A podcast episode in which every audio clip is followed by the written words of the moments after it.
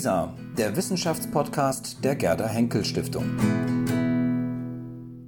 Dann darf ich Sie alle ganz herzlich begrüßen zu unserem True Crime History Abend Folge 2. Letztes Jahr hatten wir praktisch den ersten. Wir haben jetzt den Raum verdoppelt, aber es erreicht immer noch nicht äh, aus. Und von daher freuen wir uns, dass so viele den Weg hier zu uns gefunden haben. Äh, ich darf Ihnen vorstellen Anne Purschwitz, die jetzt gleich hier äh, einen Fall berichten wird. Und nachdem wir heute Abend äh, schon in der frühen Neuzeit waren, am Anfang des 18. Jahrhunderts, Jahrhunderts, jetzt eben am Ende des 18. Jahrhunderts, dann wollen wir jetzt doch eher in das 20., das frühe 20. Jahrhundert rutschen. Und wir werden im Folgenden gar nicht einen ganz konkreten Fall in den Blick nehmen, sondern gleich eine ganze Deliktkategorie.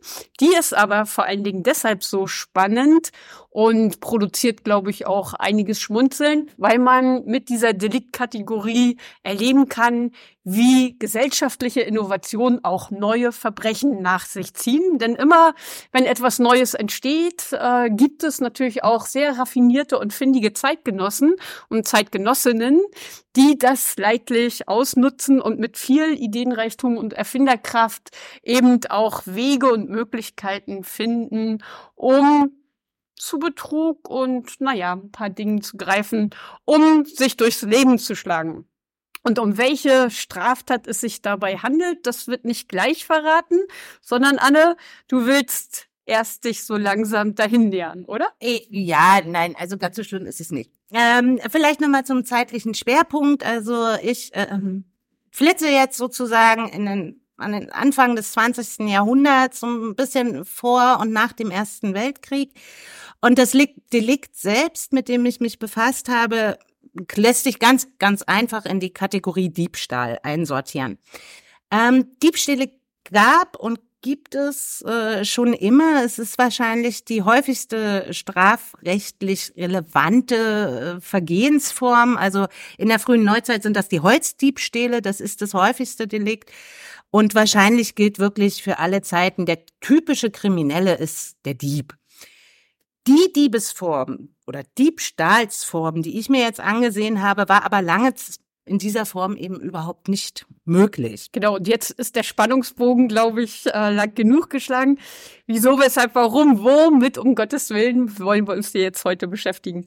Genau, das, womit wir uns heute beschäftigen wollen, ist der Warenhausdiebstahl. Das ist äh, eine bis heute gültige Kategorie der Kriminalstatistik, taucht da auch immer noch so auf. Und ich fand es total spannend, diese Gegenüberstellung des Warenhaus als Ort der alltäglichen Verführung, was es wird um 1900 und eben auch des alltäglichen Verbrechens. Also wir haben jetzt nicht den großen Giftmord als Ausnahmeerscheinung, sondern so eine Alltäglichkeit in den Vergehen. Aber genau, damit es überhaupt Warenhausdiebstahl geben konnte, brauchte es erstmal Warenhäuser. Denn in diesen kleinen Krämer, Kolonialwarenladen, Läden, die es vorher gab, hatten die Besitzer einfach einen guten Blick auf ihre Schübe und Kästen. Da kam man nicht so einfach ran. Das war ja auch alles immer hinter so einer Theke genau. dann verbarrikadiert sozusagen.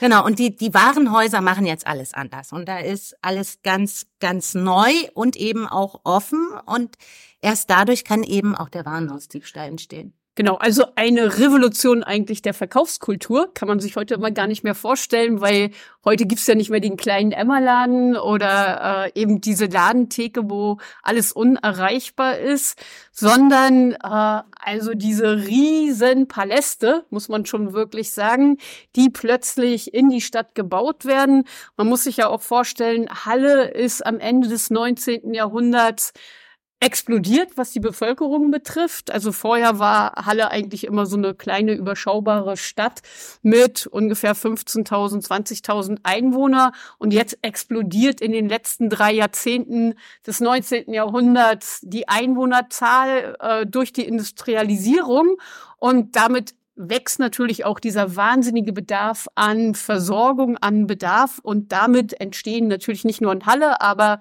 in Halle besonders intensiv diese prächtigen, großen, schicken Warenhäuser. Wie sieht's aus? Ja, also wenn man, wenn man sich so ein bisschen in diese Welt dieser Warenhäuser, entstehenden Warenhäuser hineinversetzen will, lese man Solar, das Paradies der Damen. Da ist das wirklich sehr, sehr eindrücklich. Aber das nur am Rande. Ähm, es ist wirklich so. Also Halle hat um 1900 160.000 Einwohner ungefähr. Und Industrialisierung sorgt nicht nur dafür, dass die Städte größer werden, sondern dass viele, viele Sachen einfach in Massenproduktion hergestellt werden können. Und damit werden sie billiger und der Konsum nimmt einfach eine ganz, ganz neue Dimension an. Und das können diese kleinen Tante Emma Läden gar nicht mehr leisten. Es gibt ein neues, größeres Publikum, das eine größere Auswahl fordert, das die Produkte anfassen möchte, ansehen und auch selbst aktiv entscheiden möchte. Also man möchte nicht einfach mehr was vorgelegt bekommen, sondern man möchte sich aussuchen können. Genau, und man möchte eben nicht mehr mit Maßanzug, ne, wo man die Fantasie erstmal braucht, wie wird das am Ende aussehen, was mir da geschneidert wird, sondern von der Stange ist plötzlich heiß und cool.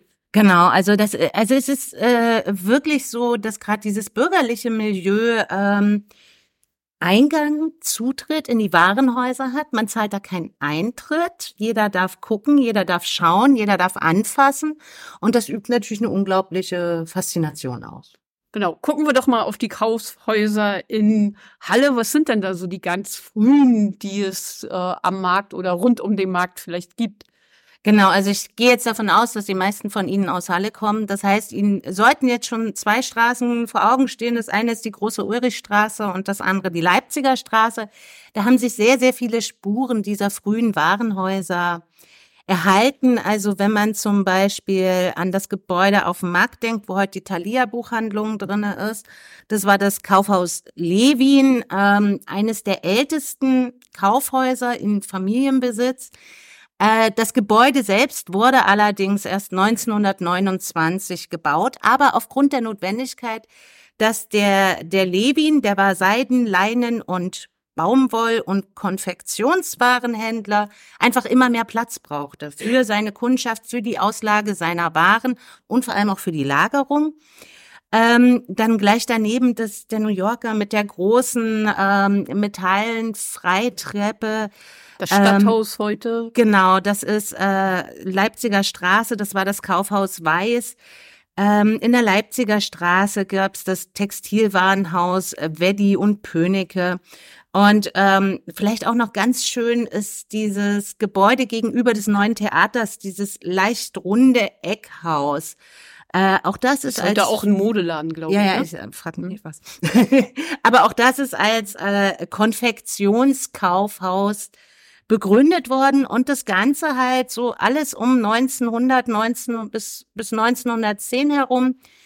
Und Halle hatte letztendlich wirklich zehn bis zwölf große Kaufhäuser. Also sie waren wirklich in ihren Dimensionen drei, vier Etagen.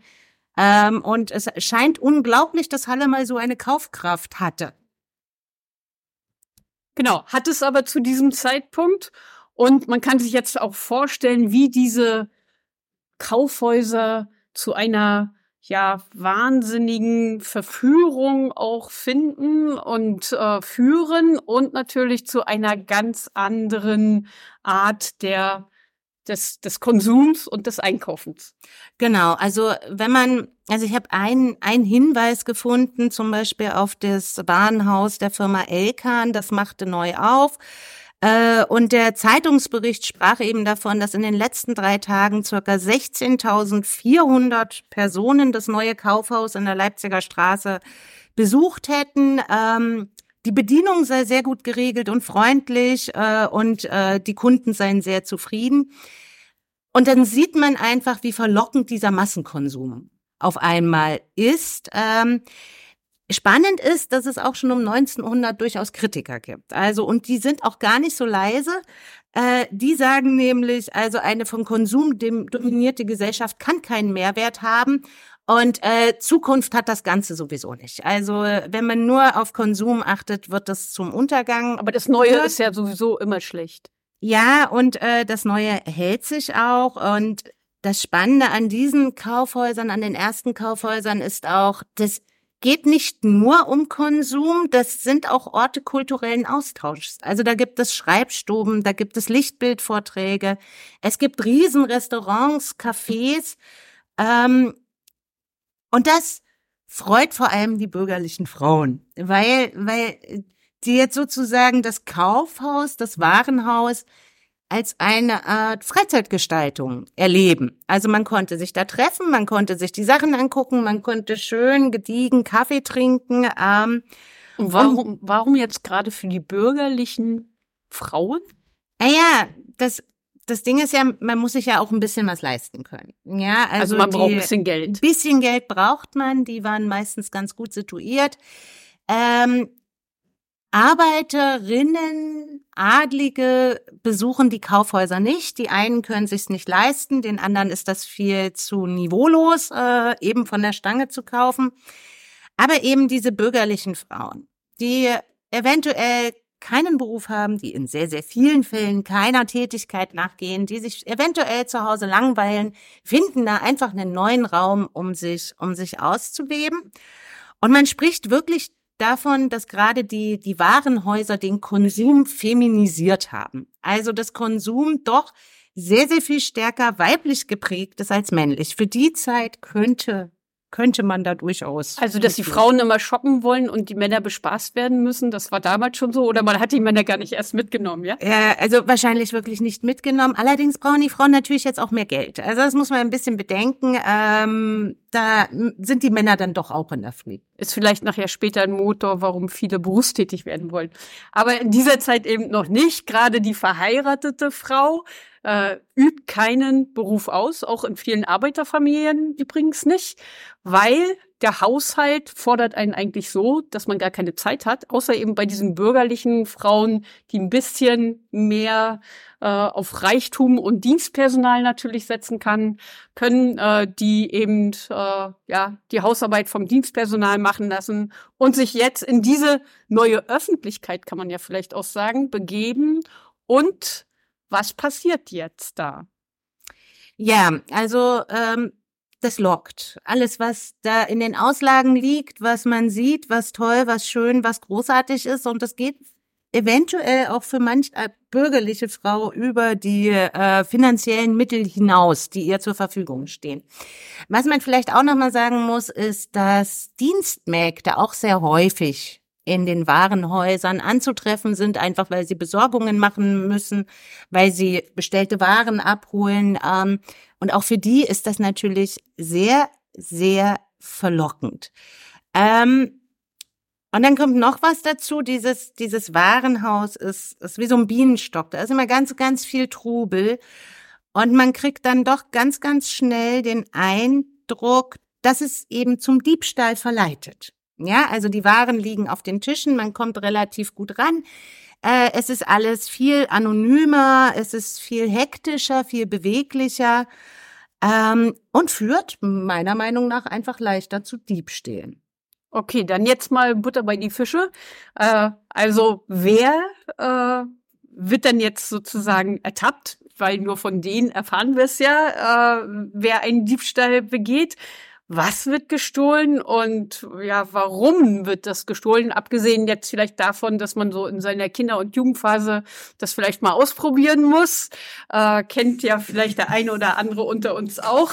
Aber wer sind denn jetzt so die typischen Kaufhausdiebe? Genau, ich habe ja gerade die Dienstmägde mit reingebracht, weil ähm, da erscheint das ja naheliegend.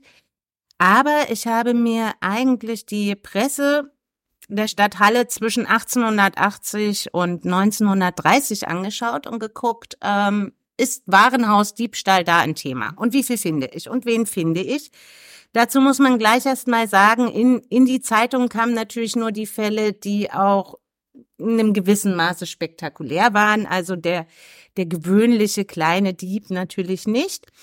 Aber man kann so ein paar Tendenzen ausmachen. Also zum einen im November und Dezember nehmen Diebstähle deutlich zu. Weihnachten steht vor der Tür. Weihnachten steht vor der Tür. Es ist offensichtlich schon dieses Geschenk- und Konsumfest, äh, was es lange nicht war. Und auf der anderen Seite ist es so, dass im November und Dezember die, die Häuser noch sehr viel voller sind. Das heißt, der Trubel ist größer und ähm, manche Diebe Wahrenhausdiebinnen hoffen vielleicht da ähm, besser durchzukommen. Die Bekleidung ist ja vielleicht auch Ja, so ein bisschen voluminöser. voluminöser, das wäre auch noch eine, eine Möglichkeit. Ähm, was man sagen kann, Warenhausdiebstahl ist ein weibliches Delikt. Es sind wirklich nur Frauen. Ich habe keinen Mann gefunden, der wegen Warenhausdiebstahls zumindest in so massiven, massiver Häufung ähm, vor Gericht kommt. Ähm, genau, und vom Alter, also so dieses jugendlicher Leichtsinn, anscheinend, wenn, dann ist es wirklich nur jugendlicher Leichtsinn und es passiert nur einmal. Also es sind Die kommen nicht in die Zeitung. Genau, ab, ab 15 Jahren. Und wie gesagt, in die Zeitung kommen eher Mehrfachtäterinnen.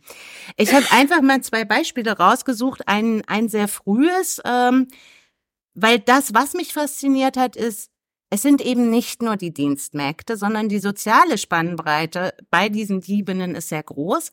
Und der erste Fall wäre aus dem November 19, äh, 1890. Da werden zwei vornehme Diebinnen gefasst. Einmal die Ehefrau des Direktors Rasch und die Ehefrau des Oberingenieurs Prahl. Die sollten es eigentlich gar nicht nötig haben. Die sollten es nicht nötig haben. Das Schöne ist, in dem Zeitungsartikel steht auch noch drinne, was ihre Männer verdienen. Nämlich Datenschutz war damals noch nicht so. Rasch hat ein Gehalt von 10.000 Mark und Prahl etwa 6.000 Mark. Um das in Relation zu setzen, das ist wirklich viel Geld, das die Männer da nach Hause bringen. Aber beide Frauen werden überführt zunächst einmal ähm, zahlreicher Diebstähle in Schlechterläden. Wie auch immer sie das gemacht haben, das ist nicht weiter ausgeführt, also beim Fleischer. Aber sie haben das Diebesgut in schürzenähnlichen Taschen verborgen. Also sie haben sich was genäht unter einem Mantel und da Also die Würste. Vor, vorsätzlich haben die sich schon Ja, ja. äh, Taschen war- an ihre Kleidung genäht und sind dann losgeshoppt. Genau. Und dann kommen die aber auch noch, ähm, also es gibt eine, eine Durchsuchung bei denen und dann stellt man fest, dass sie auch in anderen Geschäften en masse gestohlen haben. Und da kommen eben auch die Warenhäuser mit rein. Ganz spannend ist eben, ähm, dass äh, die Frau des Rasch in eine Anstalt überwiesen wird, weil sie erblich erheblich belastet erscheint. Wegen Und- Diebstahl. Ja, da, da kommen wir vielleicht später nochmal drauf. Und ähm, ihre Komplizin legt aber ein umfassendes Geständnis ab und landet eben vor Gericht. Also zwei gut situierte bürgerliche Ehefrauen, denen es an nichts mangeln sollte. Und dann habe ich noch einfach Weiß man so, eigentlich bei ihr, was denn mit ihr wird? Nee, gar nicht. Also das ist äh, leider, leider sind die Fälle schon sehr klein. Also über diesen einen Zeitschriftenbeitrag, Zeitungsartikel geht's leider nicht hinaus. Aber ich habe eben noch einen Fall aus dem Jahr 1914. Ähm, Anfang 1914, also der Erste Weltkrieg, ist noch nicht so so massiv beeinflussend, wo man ja sagen könnte, das ist vielleicht was Aus Not, ne? Diebstähle zunehmen. Ja. Aber da stehen zwei unverbesserliche Warenhausdiebinnen vor Gericht. Und zwar Mutter und Tochter, einmal die Witwe Sellig äh, und die Blusenarbeiterin Margarete Paul. Und die sind angeklagt wegen Diebstahls im Rückfall. Und ähm, ich muss es jetzt ausnahmsweise mal zitieren, weil in dieser Familie scheint Warenhausdiebstahl Beruf zu sein. Ähm, denn, Zitat aus diesem Zeitungsbericht, in der Familie der Angeklagten scheint der Warenhausdiebstahl als Spezialität sich förmlich von Generation zu Generation fortzuvererben. Denn außer ihnen beiden ist auch die Großmutter in gleicher Weise tätig gewesen und obwohl sie jetzt 90 Jahre zählt, vor nicht langer Zeit wegen ähnlicher Vergehen zu Gefängnis verurteilt. also, ähm, da sind wir schon wieder ne, erblich belastet. Ähm, Die Witwe selber ist ja auch Ja. ziemlich häufig. Genau, die ist schon neunmal, hat schon neunmal vor Gericht gestanden, äh, mehrfach zu Zuchthaus verurteilt ähm, und keine Strafe hat bisher bessernd gewirkt. Ähm, genau, und, und sie wurde eben über ihrer Neigung in Warenhäusern zu stehlen alt und grau. Und ähm, auch das finde ich natürlich eine sehr, sehr schöne, schöne Formulierung. Ich hatte bisher immer Diebstahl aus meiner Berufsontologie rausgenommen, aber ich glaube, ich muss das mit reinnehmen als ja, Beruf. Ja, also, also bei denen sieht es wirklich nach äh, Profession aus. Ähm, allerdings sind die gar nicht so, so blöd, die beiden, nämlich sie berufen sich schon mal auf Kleptomanie, weshalb sie jetzt so nicht verantwortlich sein. Aber gut. Also sie berufen sich auf eine Krankheit oder was genau, heißt Kleptomanie? Genau, Sie, Sie berufen sich auf, auf Kleptomanie. Ähm, vielleicht, auch das würde ich vielleicht gerne noch ein, ein bisschen nach hinten schieben. Ähm, das funktioniert nicht. Ja, also die werden beide verurteilt, beide zu Zuchthaus.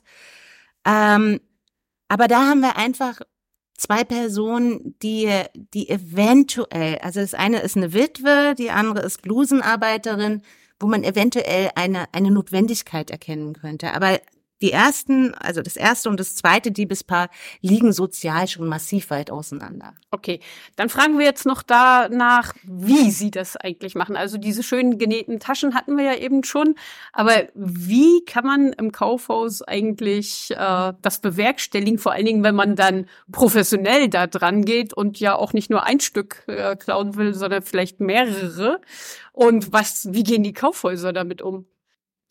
Ja, also das ist, das ist ziemlich, ziemlich toll, auf was für Ideen die kommen. Also ganz toll fand ich die Idee, ähm, jedes Kaufhaus hat sein eigenes Packpapier, in das sie Waren einpacken, dann, wenn man sie denn gekauft hat. Ähm, ähm, es gibt durchaus Diebinnen, die irgendwas Großformatiges kaufen, sich das in dieses Packpapier einpacken lassen, das sogar bezahlen dieses Packpapier bei ihrem nächsten Warenhausbesuch aber wieder mitbringen sich was nehmen, das einpacken und den Laden verlassen. Ähm, nächste Möglichkeit, gerade Kleider, Pelze, sowas, das wurde einfach angezogen und man ging raus, weil Sicherheitsetiketten sind nicht ohne Grund heute noch an diesen Klamotten. Ähm, das fiel teilweise in diesem Gewimmel einfach nicht, nicht auf. Ähm, diese Taschen an allen möglichen, also es gibt Röcke mit eingenähten Taschen, also sind die unglaublich kreativ. Ähm, ja, die Kaufhäuser selbst, man, man kalkulierte so einen gewissen Verlust natürlich ein. Ja, äh, das, das war denen schon klar. Aber was sie machten, es gab Ladendetektive, beziehungsweise, wie ich jetzt lernen durfte, Detektivinnen. Also es waren vor allem Frauen. Damit sie unter dem weiblichen Publikum. Genau, die, die patrouillierten durch die Warenhäuser, mussten sich teilweise 15 Mal am Tag umziehen damit sie nicht auffielen und gaben sich als normale Kundinnen aus und wenn sie dann jemand Verdächtiges ähm, sahen, das heißt, genau. ja, dass das Warenhaus aber auch davon ausging, dass die Ladendiebe auch längere Zeit sich im Laden aufhalten. Ja, also oder oder dass dass dass sie sich doch irgendwie auffällig verhielten. Also wie gesagt, diese Ladenhäuser haben drei, vier Etagen, wo man so durchlavenzeln konnte. Ähm, es gibt natürlich auch Sachen, die sie besonders gerne gestohlen haben. Das ist so eine, so eine praktische Geschichte. Was, was wird dann so gestohlen? Ja, was wird gestohlen? Ich glaube, es ändert sich gar nicht so viel. Es sind vor allem Kosmetikartikel, also schöne äh, Parfüms, Seifen, solche, solche Sachen, die sind auch relativ handlich.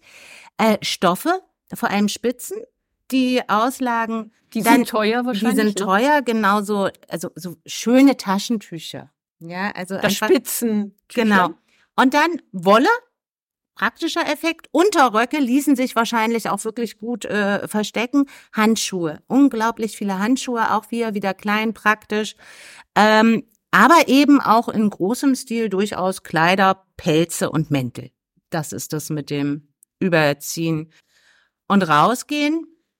Genau, und, und das ist auch so ein bisschen der Grund, äh, wenn, wenn es sich gerade um Mehrfachtäterinnen handelte. Man hat schon auch immer geguckt, wie wertvoll waren die Sachen. Ja, also wenn man dann mit dem fünften Mantel erwischt wurde oder bei der Hausdurchsuchung ein ganzes Mäntellager entdeckt wurde, dann ging es dann doch vor Gericht. Ähm, genau, und da kann man ja jetzt mal gucken, was wird denn eigentlich vor Gericht dann verhandelt? Also äh, kommt es überhaupt vor Gericht? Ist das also ein Kriminalfall, der gerichtlich debattiert wird, ist ja schon mal die Frage. Und wie erklärt man jetzt eigentlich oder wie verteidigt man sich auch gegen Ladendiebstahl?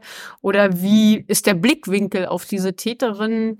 Äh, wie erklärt man sich das? Ist das eher sozial motiviert, weil jetzt die Ärmeren nichts haben und im Kaufhaus verführt werden? Oder sind es doch andere Motive, die da angebracht werden? Also zum einen Diebstahl ist strafbar. Ja, also auch um, um 1900 und auch 1920 noch, das, das Wegnehmen fremden Eigentums ist prinzipiell eine Straftat. Äh, die Frage ist immer, wie, wie hoch der Wert ist. Aber was mich fasziniert hat so um 1900 ist einfach, dass man unterschiedliche Ursachen in Rechnung setzte. Also es gab die Diebstähle Stähle aus existenzieller Not, also gerade im Umfeld des Ersten Weltkrieges, ähm, Lebensmitteldiebstähle, Lebensmittelkartendiebstähle, aber das passierte halt nicht im Warenhaus. Das ist eine, eine andere Welt. Ähm, dann gab es für die Warenhäuser ganz, ganz schlimm, den organisiert geplanten Warenhausdiebstahl. Da waren meist Angestellte mit involviert, die, die da falsche Zettel, Kassenbons ausstellten. Ähm, die kamen auf jeden Fall vor Gericht und wurden auch bestraft. Und dann gab es Diebstähle, und das ist jetzt wirklich die zeitgenössisch-wissenschaftliche Auseinandersetzung mit Diebstahl, die aus einer geschlechtlichen, sozialen, symbolischen und emotionalen Bedeutung schlicht und einfach psychologischen Motiven, meist ungeplant von psychisch labilen Personen also die, begangen worden. Die Kleptomaninnen. Ja, ja, da ist die Frage, äh, ist, ist es schon Kleptomanie? Ähm, das kommt fast noch ein bisschen später. Aber warum sollten dann gerade Frauen äh, Diebstähle begehen? Ja, Was ganz, ist denn das Motiv? Es ist ganz einfach. Es gibt eine Hauptursache für Diebstähle ohne zwingende, ohne zwingende Notwendigkeit. Das ist wichtig. Deshalb halt nicht diese Notdiebstähle. Äh, das ist einfach die weibliche Menstruation. Hä? ja. Die, die Menstruation? Also, äh, die Menstruation führt dazu, dass man ohne Not Diebstähle begeht. Richtig. Ich meine, was folgerichtig natürlich ist, ist, äh, das haben Männer nicht. Äh, genau, jetzt deshalb, mal gehört. Kommen die nicht? Okay, also ist eine Erklärung, die die Männer ausschließt, aber äh, woher kommen dann um Gottes Willen solche Erklärungsansätze? Äh, steigt mit der Blutwallung oder dem Blutfluss äh, äh, die Notwendigkeit, sich zu ernähren oder? Nee, also äh, es geht schon, also mit, mit Blut und Wallung hat es auf jeden Fall zu tun, geht alles schon in die richtige Richtung. Ähm, ja, die moderne Psychologie des 19. und beginnenden 20. Jahrhunderts äh, wertete die Menstruation als psychischen Ausnahmezustand, bei dem auch moralisch intakte, intelligente Frauen ähm, alle Affektschranken verloren. Kennen sie natürlich alle noch, ne? Also das ruft starke Gefühle der Benommenheit hervor. Äh, und in diesem Zustand sind Frauen leider ganz, ganz leicht zu Verbrechen zu verleiten. ähm, und dann haben wir noch, auch der Name sollte Ihnen was sagen, wir haben natürlich noch Freud. Ähm, das heißt, allen Dingen, die gestohlen wurden, äh, wurde auch in den psychiatrischen Debatten ein Symbolwert und eine Bedeutung zugeschrieben. Handtaschen, Handschuhe, Pelze, Strümpfe, das sind alles Wunschobjekte einer gestörten und unbefriedigten Sexualität. Ähm, so kann man ja in Taschen was reinstecken und ähm, genau. Und diese sowieso weiblichen emotionalen Defekte treten eben während der Menstruation noch viel, viel stärker hervor. Ähm, man muss aber dazu sagen, Frauen begehen während ihrer Menstruation nicht nur Diebstähle, sondern ähm, sie stiften auch deutlich mehr Brände, sie morden häufiger und leisten häufiger Widerstand gegen die Staatsgewalt. Also der Warenhausdiebstahl wird aber zum Delikt des menstruierenden Weibes. Ähm, allerdings, so, so freundlich ist die Psychologie dann noch. Also man gibt auch den Warenhäusern selbst eine gewisse Schuld, weil ja, ja die, die Frauen mit ihren Auslagen, mit ihrem Prunk eben ähm, verführen. Aber ja, vielleicht um das ganz kurz zusammenzufassen, also menstruierende Frauen, die Diebstähle begehen, handeln in völliger geistiger Umnachtung ähm, und haben damit aber auch eine Ausrede, also eine Verteidigung vor Gericht? Hm, also wichtig ist auf jeden Fall, dass die gestohlenen Waren keinen Wert haben. Also es gibt schon noch, ne, kommen noch so ein paar Optionen dazu. Ähm, und dass sie es unumwunden zugeben. Und dass sie diese, diese, diese Sachen, die sie stehlen, eigentlich auch nicht nutzen wollen. Das gleiche gilt übrigens auch noch für Schwangerschaft. Ne? Also Schwangerschaft und Menstruation ist genau Muss das ich mir jetzt Angst machen? Ja, ja, ne, auf jeden Fall. ähm, es, es führt nicht unbedingt, also das, oder es ist schwer nachzuvollziehen, ob sich Frauen darauf briefen, dass sie ihre Menstruation hatten, wenn sie bei einem Diebstahl erwischt wurden. Was sie definitiv wussten, ist, es ist gut, das einfach gleich zuzugeben und die Sachen zurückzugeben, ähm, weil sich das durchaus äh, als strafmindernd rausstellen konnte. Okay, nun ist ja die Frage, also, dass man von der Körperlichkeit oder vom Aussehen auf das Verbrechen in dieser Zeit schließt. Das ist ja häufiger der Fall. Also man hat so richtige Kataloge, äh, in denen man zeigt, wie jemand aussieht, der diese oder jene Straftat begehen würde, wahrscheinlicherweise. Also so eine biologistischen Theorien spielen in dieser Zeit eine ziemlich große Rolle ähm, und führen ja auch zu rassistischen äh, Menschenbildern. Aber äh, ist das jetzt mit den mit der Menstruation und den Warenhausdieben eigentlich ein ganz neues Phänomen oder haben Frauen schon immer so eine Zuschreibungsmuster erlebt? Es ist es ist glaube ich relativ neu. Also ähm, das, das Problem ist, man beschäftigt sich auch psychologisch äh, schon seit 1800, 1820 mit dem Diebstahl. Also mit der Frage, warum nehmen Menschen anderen Menschen was weg?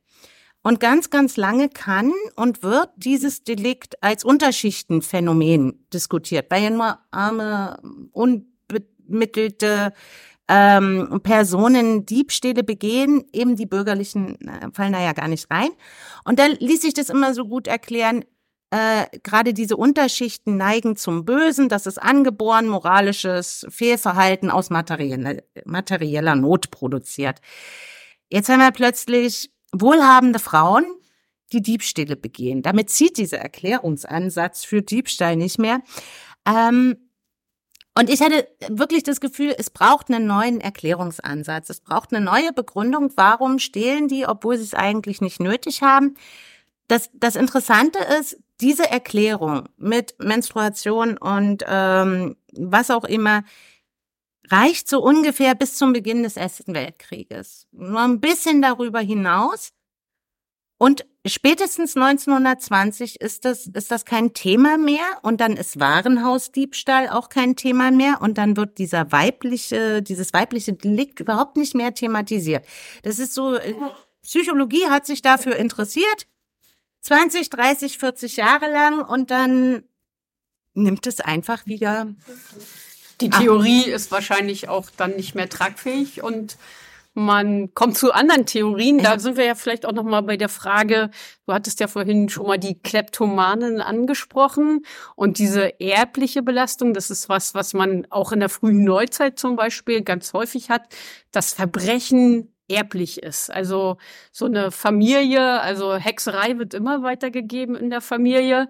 Äh, und vielleicht ist ja auch so aufgrund dieser biologistischen Erklärungsansätze auch Kleptomanie nochmal so eine Festschreibung auf bestimmte Familien, die sich dann davon ernähren. Du hattest ja auch mhm. diese professionelle Familie, die da tätig wird.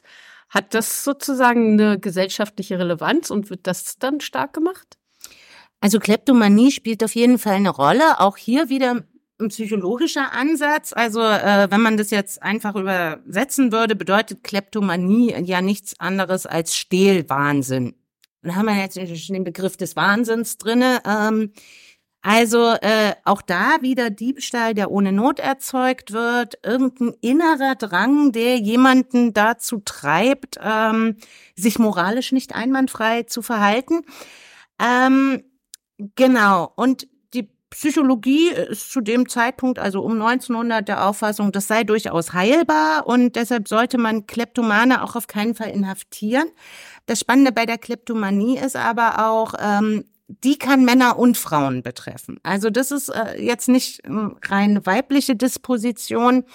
Ähm, und dieses Krankheitsbild verbreitet sich relativ schnell, es ist sehr öffentlichkeitswirksam und wirkt und da funktioniert es, äh, vor allem auch bei den Dieben. Weil zunehmend berufen sich die Diebe eben vor Gericht darauf, dass sie Kleptoman seien, äh, auch Männer. Das wird dann aber eine Verteidigungsstrategie? Genau, das ist eine Verteidigungsstrategie, äh, weil äh, die haben da durchaus fundierte medizinische Kenntnisse, also äh, innere Kraft, treibe einen an zum Stehlen, erblich vorbelastet, ganz, ganz wichtig, da sind wir wieder bei diesen biologistischen Theorien. Äh, Vater ist Trinker, Mutter war schon immer nervös, Bruder hat sich das Leben genommen, also das führt dazu, dass man kleptoman wird. Das hilft aber bei weitem nicht immer. Das muss man, das muss man sagen. Also die können das zwar vorbringen, ähm, aber das funktioniert nicht immer. Allerdings gerade so um 1910 gelingt es Psychologen, die Gerichte doch dazu zu bewegen, bei allen Warenhausdiebinnen oder notorischen Diebinnen psychologische Begutachtungen einzufordern. Das ist eigentlich wirklich äh, eine Neuerung, dass man manchmal habe ich das Gefühl, man, man findet so Studienmaterial. Also Psychologen finden in diesen Gerichten Studienmaterial, wo sie gucken können, wie sind die jetzt vorbelastet, was haben die eigentlich. Ähm, und deshalb fordern die, die Gerichte auf, eben die Gutachten zuzulassen. Auf der anderen Seite, und das zeigt ein Teil aus dem Jahr 1909 in Halle, also diese Gutachten scheinen eine Art Lotterie gewesen zu sein. Ähm, so viel auch zur, zur Beweisbarkeit psychischer Störungen. Also da wird zum Beispiel gegen die Angestellte Frau O verhandelt, ähm, die selbst also Abteilungsleiterin in einem Modewarengeschäft ist und über längere Zeit ähm, Waren aus dem Geschäft beiseite gebracht haben. So, hier steht auch der Kleptomanie-Verdacht äh, im Raum. Und deshalb leitet man eine Untersuchung in die Wege und zwar gleich mit zwei Gutachten.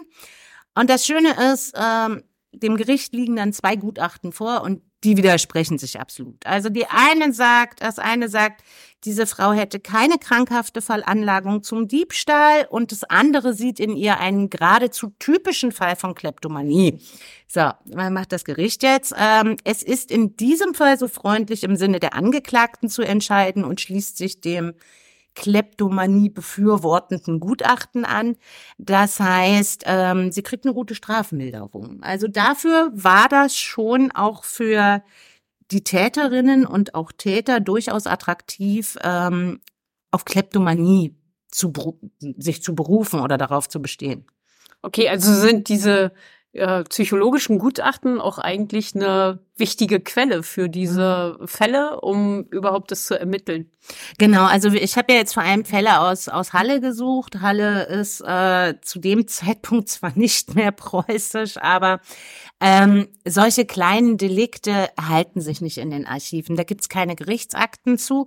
Und da ist es Spannende, dass sich Psychiatrieakten, Patientenakten doch ganz anders erhalten haben und einfach auch einen ganz anderen Blick. Es ist nicht so standardisiert wie ein Gerichtsverfahren, obwohl auch bei diesen Gutachten natürlich äh, Regeln zu befolgen sind.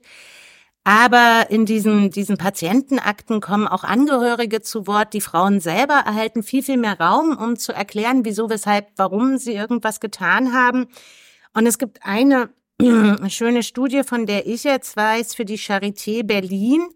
Und da konnten zwischen 1911 und 1920 320 Fälle von Frauen ausgemacht haben, die eben wegen Kleptomanie oder reihenweisem Diebstahl in die Charité eingeliefert wurden.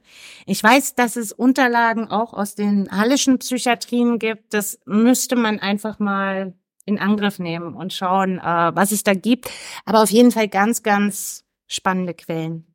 Genau, Sie sehen schon, Historikerinnen machen aus allem äh, Quellen äh, und können selbst aus Cornflake-Schachteln noch irgendwelche Dinge ablesen.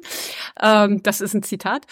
Ähm, aber also hat sich jetzt eigentlich dieser Aufwand mit der psychologischen Begutachtung da gelohnt? Oder also irgendwie muss das Gericht sich ja auch auf die Rechtspraxis dann wieder berufen. Das kennt man ja auch heute. Eigentlich wird immer formal argumentiert, weil man ja sozusagen gar nicht so viel inhaltlich in die Dinge reingeht, sondern wie wird eigentlich aus Rechtsmaterie, also heute ist so ein Diebstahl ja ein Bagatellfall. Es ist keine Straftat mehr. Aber wie wird es eigentlich herangezogen und wie wird es jetzt eigentlich abgeurteilt? Ja, also da muss man jetzt wieder ganz klassisch in die juristischen Grundlagen äh, schauen. Ähm, Grundlage ist das Reichsstrafgesetzbuch von 1871, das also im Deutschen Reich galt. Das gilt im Übrigen noch bis heute. Also da haben sie nur Passagen, Passagen rausgestrichen, aber es ist auch noch heute unser Strafgesetzbuch. Ähm, für Diebstähle relevant war Paragraph 242, das war einfacher Diebstahl, der konnte mit bis zu fünf Jahren Haft oder einer Geldstrafe geahndet werden. Einfach war jeder Diebstahl, und da ging es noch nicht um die Höhe des gestohlenen, also des Wertes des gestohlenen Gutes. Ähm, es ging darum, ob man Gewalt anwendete. Also ob man sich gewaltsam Zutritt äh, verschaffte, ob man jemanden bedrohte, ob man jemanden verletzte und so weiter. Wenn das nicht der Fall war, einfacher Diebstahl, fünf, also bis zu fünf Jahren Haft, alles, was mit Gewalt einherging. Schwerer Diebstahl, nächster Paragraph, mehr als fünf Jahre Haft. Meist verbunden mit Ehrverlust. Das ist nun was, das haben sie dann doch aus dem Strafgesetzbuch rausgestrichen, weitgehend. Also Ehrverlust bedeutet Verlust der bürgerlichen Ehrenrechte. Das heißt vor allem das Recht, wählen zu können und gewählt zu werden, war für manche Frauen zu manchen Zeiten vielleicht gar nicht so relevant. Äh, diese, ja, diese Strafe, weil genau. Sie nicht wählen durften. Ja, also man durfte keine öffentlichen Ämter mehr ausüben. Also äh, konnte durchaus relevant sein für unsere Täterinnen eben wahrscheinlich nicht. Und was auch kam, ist immer die Unterstellung unter polizeiliche Beobachtung. So, das Spannende in diesem Reichsstrafgesetzbuch ist aber, dass es mildernde Umstände anerkannte. Und das machen Rechtsordnungen historisch lange, lange nicht. Es gab nämlich den Paragraph 51 und der bezog sich auf alle strafbaren Handlungen, ähm, wenn diese nämlich in einem Zustand der Bewusstlosigkeit oder krankhaften Störung der Geistestätigkeit, durch welche die freie Willensbestimmung ausgeschlossen war, erfolgten. Dann brauchte es zum einen diese medizinischen Gutachten und Expertisen, aber es konnte eben zu einer Strafmilderung bis hin zu einer Strafverschonung führen. Das war durchaus attraktiv. Also deshalb wahrscheinlich äh, beriefen sich die Täterinnen eben auch gerne auf Kleptomanie. Ja. Vielleicht war also das mit der Menstruation auch nur ein Trick von irgendwelchen cleveren Verteidigern? Die das gehypt haben? Ja, das, das glaube ich fast, fast nicht. Also das waren wirklich die Psychologen und ich habe keinen Fall gefunden, äh, wo die Frau wirklich betonte, dass sie menstruiert hätte. Aber die haben das im Übrigen erhoben. Also es gibt eben die Statistik, also 89 Prozent aller Warenhausdiebinnen hätten menstruiert. Also die müssen das, das hinterher schon gefragt haben, was ich auch ein bisschen abstrus finde. Ähm, das Spannende ist aber, es gibt diesen Milderungsparagraphen, es gibt die psychologischen Gutachten und in den meisten Fällen hat es aber keine Relevanz. Und da kann man dann doch wieder ganz massiv soziale Hierarchien und Unterschiede beobachten, weil dieser Paragraph kommt ganz, ganz häufig bei gut situierten bürgerlichen Frauen zur Anwendung. Das ist eben auch in diesen, ich hatte ja vorhin die zwei Fälle, ähm, die eine beruft sich ja sofort auf erblich oder sie ist erblich vorbelastet. Die wird einer Strafe entgangen sein. Und bei dieser Verbrecherfamilie, bei der älteren Dame, die äh, zum zehnten Mal straffällig wird, steht auch im Gutachten, ähm, sie ist geistig völlig in Ordnung. Ja, also ähm, genau. Und das ist das ist schon ganz spannend. Also er wird eher instrumentalisiert mit einer, mit einer doch starken sozialen Komponente. Und letztendlich, ob man nun in dieser Zeit ins Gefängnis kommt oder ins Irrenhaus, ist es beides nicht besonders sympathisch, weil die Lebensverhältnisse in beiden Einrichtungen ziemlich katastrophal sind. Und von daher weiß ich gar nicht, was die bessere Option äh, für die inhaftierten Frauen gewesen ist. Ja, aber auch hier ist es halt so, also 1920 verschwindet der Bezug zur Kleptomanie. Es werden so gut wie keine Gutachten mehr angefordert. Ähm, irgendwie ist das, sind die Gerichte nicht mehr davon überzeugt, dass das ein, ein, guter Milderungsgrund ist. Und man kommt eben nach zahlreichen Untersuchungen zu dem Schluss, ähm, dass eben die Putzsucht der meisten Ladendiebinnen die Triebfeder zur bösen Tat ist, Zitat, Spitzen, Schleier, seidene Strümpfe und Taschentücher, Handschuhe sind die begehrtesten Artikel dieser Damen, die oft sehr elegant gekleidet sind und nicht selten aus besseren Kreisen stammen. Also ähm, man, es relativiert sich. Ja, also in den 20er Jahren ähm, hat man auch, äh, hat man für die bürgerlich gut situierte Dieben nicht mehr so viel Verständnis wie noch um 1900. Genau, aber bevor wir jetzt die Putzsucht der Frau diskutieren, das heben wir dann fürs nächste Jahr auf. Äh, da gibt es bestimmt auch noch ganz andere hübsche Fälle. äh, und von daher vielen Dank für den Einblick in dieses neue Delikt. Äh, Dankeschön.